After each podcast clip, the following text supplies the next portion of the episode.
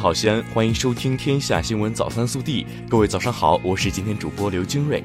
今天是二零一九年四月二十号，星期六。首先来看今日要闻：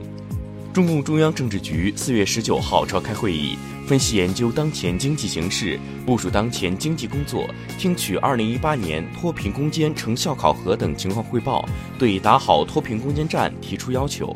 审议《中国共产党宣传工作条例》。中共中央总书记习近平主持会议。本地新闻：四月十九号，省政府召开新闻发布会，通报了二零一九年第一季度全省国民经济运行情况。初步核算，一季度全省实现生产总值五千四百五十点三四亿元，同比增长百分之六点三，经济运行总体平稳。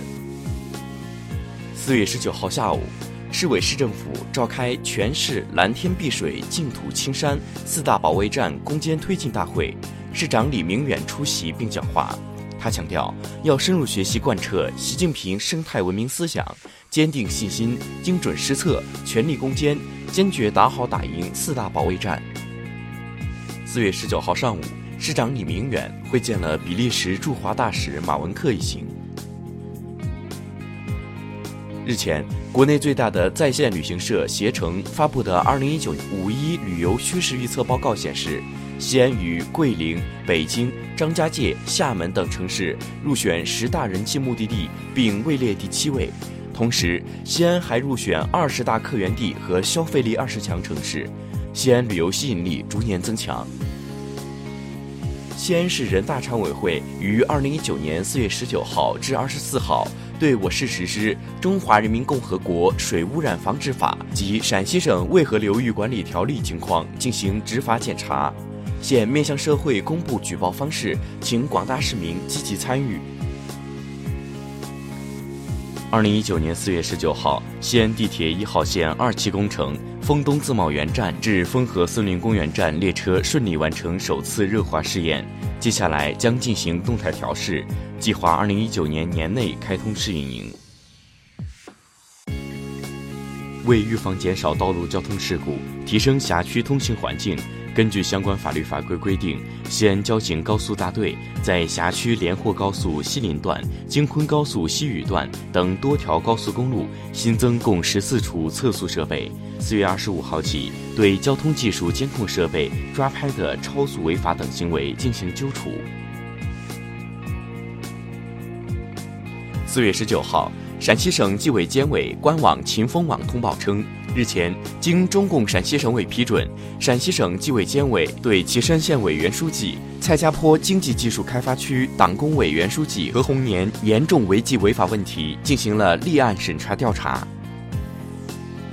今天，“一带一路”陕西西安2019城墙国际马拉松赛火热开跑。上午八时左右，西安报业新媒体矩阵平台将全程直播本次赛事，欢迎通过西安发布、西安日报、西安晚报、西安新闻网、魅西安等微信、微博及移动客户端平台观看现场视频及图文直播。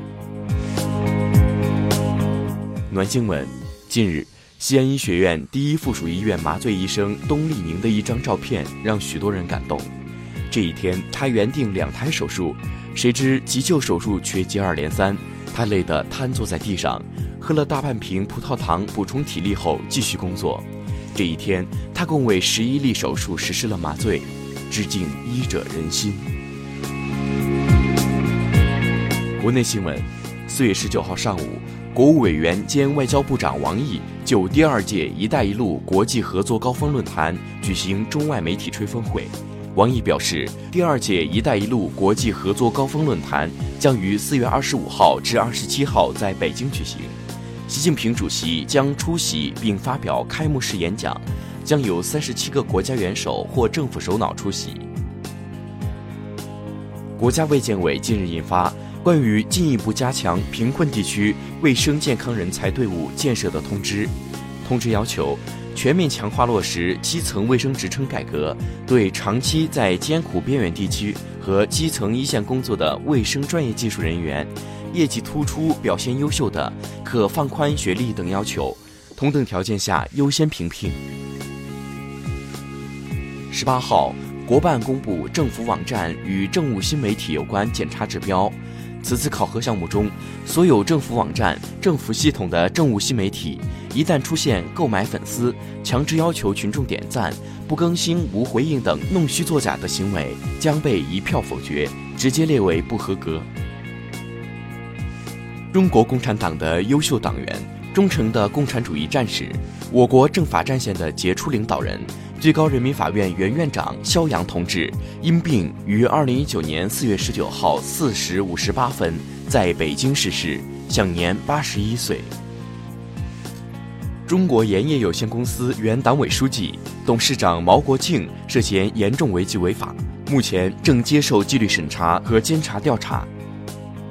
四月十九号，朝阳大悦城附近毒驾逆行冲撞检查一案在北京朝阳法院一审宣判。被告人盖某因犯容留他人吸毒罪，以危险方法危害公共安全罪，被判处有期徒刑四年九个月，并处罚金两千元。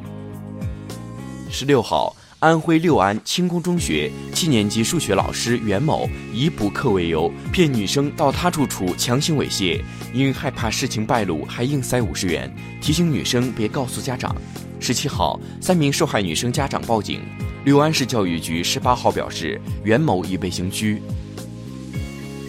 四月十八号，有网友爆料称，广东省潮州市潮安区彩塘镇一女童疑遭虐待，并附有照片、视频。当日晚间，潮安区警方发布通报称，照片系女童父亲故意摆拍，目的是发给女童母亲斗气。经法医检查，女童身体无发现外来暴力伤害痕迹。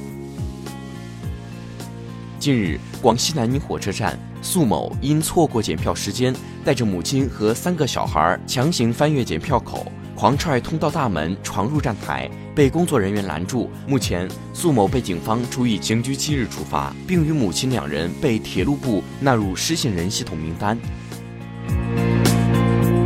微调查。近日公布的广东省学校安全条例草案中，明确规定，中小学教师必要时可以采取一定的教育惩罚措施。有人认为严师出高徒，也有人担心不好把握惩罚度。一位家长表示，希望家长也能参与其中，类似陪审团。你怎么看？